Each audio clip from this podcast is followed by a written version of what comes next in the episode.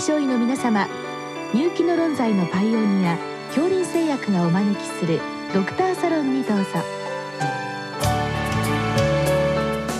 今日はお客様に国立がん研究センター中央病院感染症部長小林修さんをお招きしております。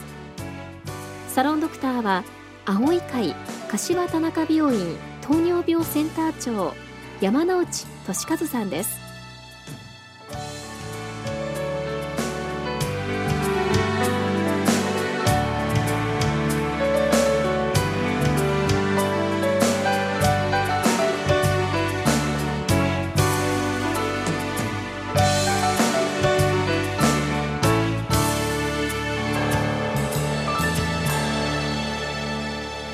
先生よろしくお願いいたします。よろしくお願いいたします、えー、今日は急性期病院から療養型病院にカルバフェネム耐性腸内細菌か細菌ですね。これ CRE と略させていただきますけれども補菌している患者さんを引き受ける場合の注意点についてご教示くださいということです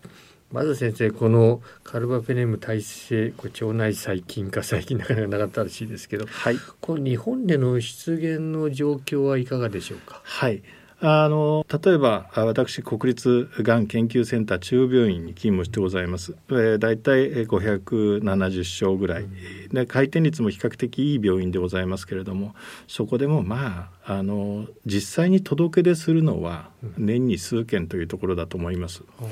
えー、ただあの氷山の一角として捉えられるかと思いますけれども、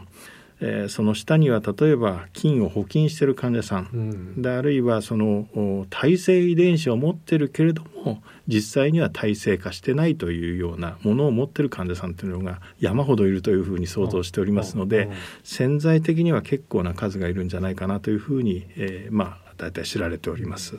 まあ、実際に問題になるケースはそれほど多くないと考えてよろしいわけですそういうことになるかと思います。さてね、この CRE 感染症、まあ、これについて少しお伺いしたいわけですけど、はいまあ、これ腸内細菌なんですね。はい。元はあの腸内細菌かあるいはまあ腸内細菌目というふうにやってる教科書もありますけど、腸内細菌か細菌でございます。うん、でまあ分類学上はえー、エシャリシア属、まあ、大腸菌の類ですね。あるいは肺炎球菌の類。あとプロビデンシアとかセラチア菌それとかエンテロバクター。ここら辺のところ、まあ、常在菌ですね、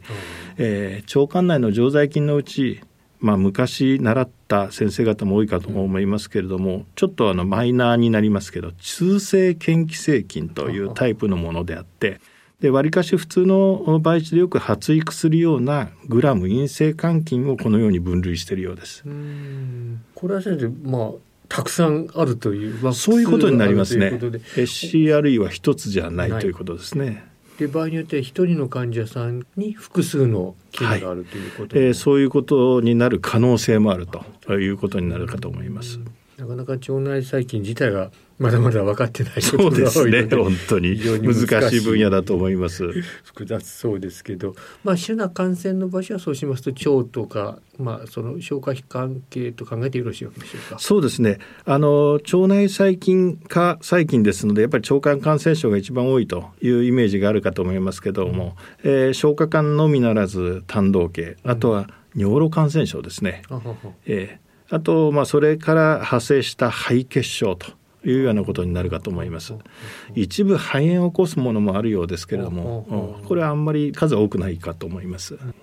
院内での感染経路になりますが、これはやはり接触感染なわけでしょうか？はい、一度そのカルバペネムの体制になりますと、おまあ一つは接触感染が一番多いかと思います。うん、まあこれ便に多いわけでしょうね当然。そうですね。便、尿、で特にそこにあの異物がある人例えば胆道のステントが入ってるとかですねあるいは膀胱の外にバルーンが入ってるということになったりしますとこれはなかなか消えづらいということになるかと思います。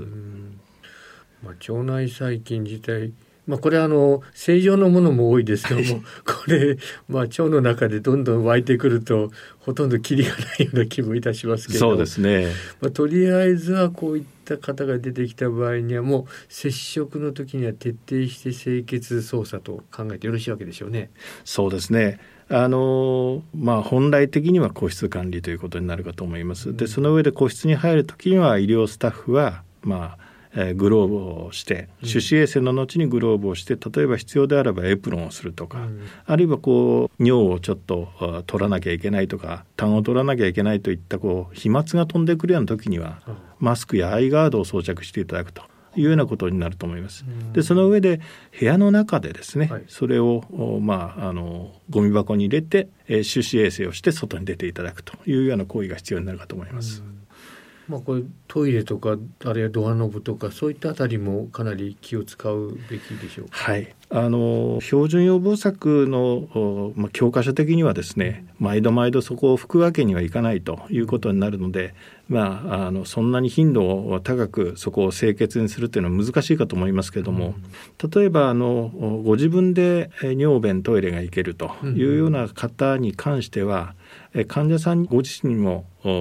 やっぱりその手指衛生とともにですね、うん、環境をきれいにしていただくということを、まあ、教えさせていただいて、うん、えー、ご自分が使用した後はそこのところを備え付けのアルコールのもので、えー、正式してもらうというようなことをお願いしている次第です。うんまあ、これお聞きしますとこの病院としてはですねむしろ寝たきりの方の方が管理しやすい、はい、ということになりますね。まあ、非常にあの言いづらいんですけど、そうかもしれません。うん、えー、そちらの方が、まあ、あの移動しない分ここの範囲できっちりやればということになるかと思います。またあの個室管理といっても個室の中に複数管理させていただくという、まあ、コホート管理という、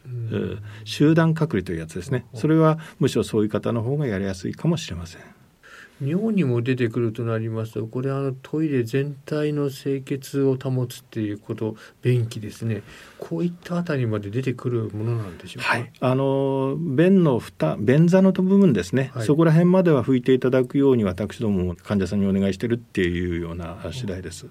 なかなか尿はあの男性であっても女性であっても比較的遠くまで飛びますので、はいはい、ええそこを介した環境からの感染ということは非常に気をつけたいところです。うんということでこのご質問に移ります。まず、はい、標準予防策により大部屋での管理は可能でしょうか？これはまあ少し出て きたのとは随分差が出てきますが原則もこれ個室になるわけでしょうか、はい、あの CRE はですねやはりちょっとあの結論から申し上げると個室管理が望ましいかと思います、うん、えー、禁止の中にはあ常温で、えー、室温であのかなり長期にもう月の単位までですね、はい、えー、の生き延びるというものもおりますので、はいえー、そこのところは非常に気をつけて、えー、皇室管理ということが望ましいというふうに思います。で先ほども申しましたけどもあの同じ病原体の保有者とかあるいは感染者であれば、うん、えー、コホート管理ですね集団隔離というような形も可能かと思います。でまあ、そういう場合は細かくになりますけどもベッド間隔を、まあ、1メートル以上離していただいてしばしばそのカーテン等で隔離をして、うん、えー、隔壁を作るっていうことも有効だというふうに言われております。うん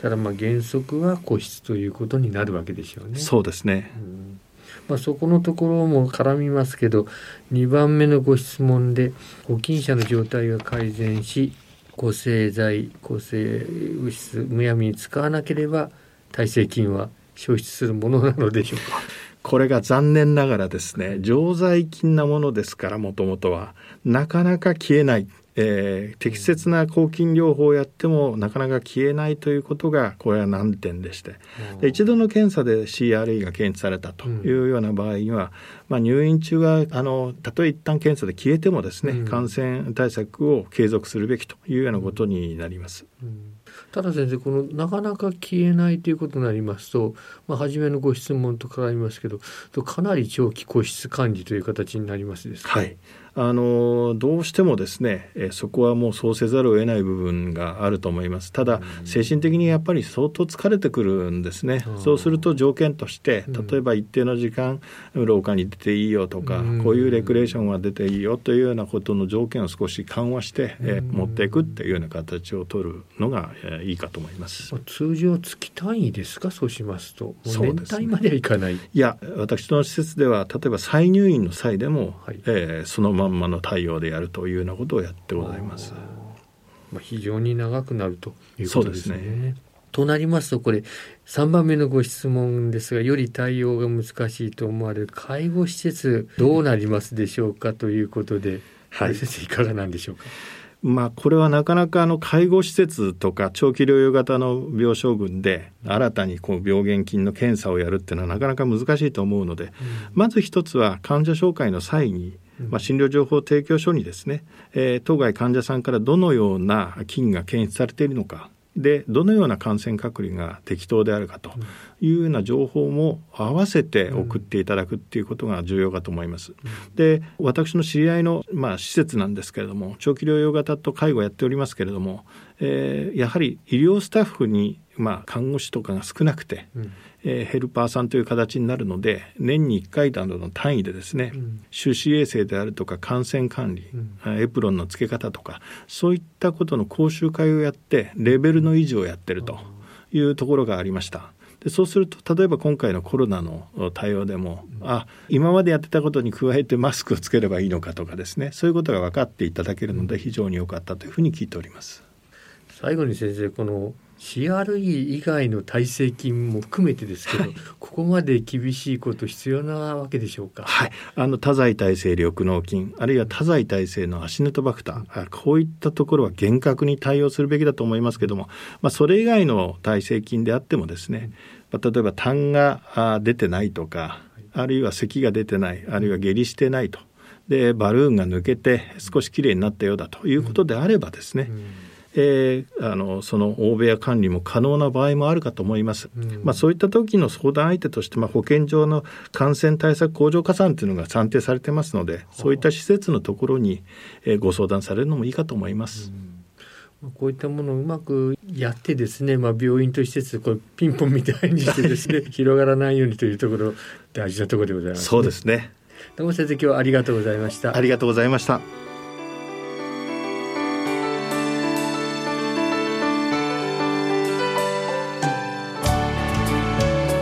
今日のお客様は国立がん研究センター中央病院感染症部長小林修さん。サロンドクターは青い会柏田中病院糖尿病センター長山内俊和さんでした。それではこれで恐林製薬がお招きしましたドクターサロンを終わります。